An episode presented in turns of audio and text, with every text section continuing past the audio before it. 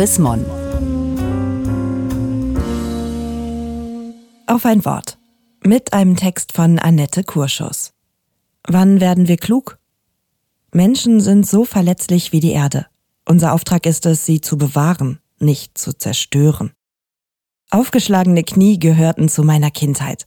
Auf beinahe jedem Foto, das es von mir als kleinem Kind gibt, habe ich ein Pflaster auf dem Knie.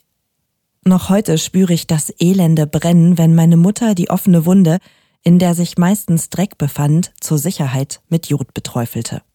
Von frühester Kindheit an erfahren wir Menschen Verletzlichkeit. Und das buchstäblich hautnah. Der Sturz mit dem Dreirad, das Faul auf dem Ascheplatz, der Weg durch die Brombeeren. Keine Rinde, kein Fell, kein Schuppen oder Federkleid, kein Horn oder Knochenpanzer trennt uns Menschen, wie andere Lebewesen, von dem, was wir gemeinhin unsere Umwelt nennen. Da ist als Grenze und Kontaktfläche lediglich unsere Haut. An manchen Stellen kaum einen halben Millimeter dick. Danach kommt sofort das Blut und mit ihm der Schmerz. Hier beginnt das, was in der Bibel ziemlich drastisch und zugleich sehr präzise Fleisch heißt und weit mehr meint als den bloßen menschlichen Körper. Es steht für die Vergänglichkeit dieses Körpers, es bezeichnet die Endlichkeit unseres Lebens. Denn alles Fleisch, es ist wie Gras, und alle Herrlichkeit des Menschen wie des Grases Blume.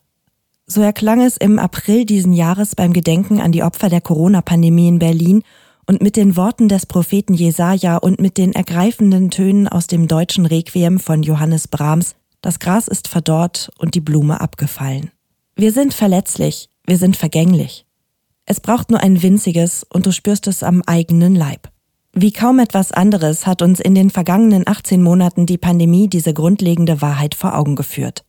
Statt mit Fell, Federn oder Schuppenkleid, so sagen es Philosophen, ummantelt und schützt der Homo sapiens seine Nacktheit mit Kleidung, mit Werkzeugen, Techniken und Bauwerken. Menschen verbinden sich untereinander durch Bräuche und Rituale, mit Buchstaben und Geschichten, mit Gebeten und Liedern, kurz gesagt mit Kultur unverwundbar, auch das hat uns spätestens die Pandemie gelehrt, haben uns all diese Fähigkeiten jedoch nicht gemacht.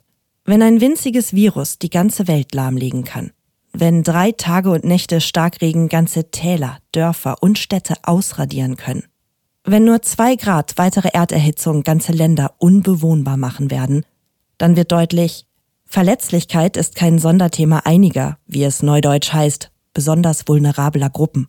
Verletzlich ist die ganze Erde. Die Erde mit ihren fruchtbaren Böden, aber auch Wüsten mit totem Gestein, eingebettet in Atmosphäre und Ozeane, ist die Ökosphäre, die alles erhält, was uns trägt.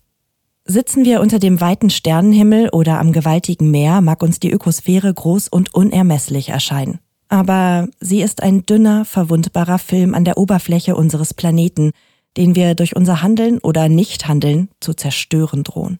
Den Menschen, so erzählt es die Bibel, hat Gott als letztes aller Geschöpfe geschaffen.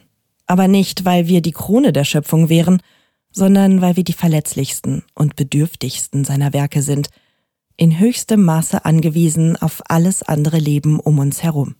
Ob wir auch deshalb verletzlich und bedürftig geschaffen sind, dass wir klug werden können? Klug werden und aufhören, das Gewebe allen Lebens zu verletzen und zu zerstören? Lebensarten zu vernichten und die Erde zu einem Treibhausplaneten zu machen? Uns vielmehr an unseren Auftrag erinnern, die Erde zu bebauen und sie dabei zu bewahren? Gelesen von Mareike Hess im Oktober 2021. Mehr Informationen unter www.chrismon.de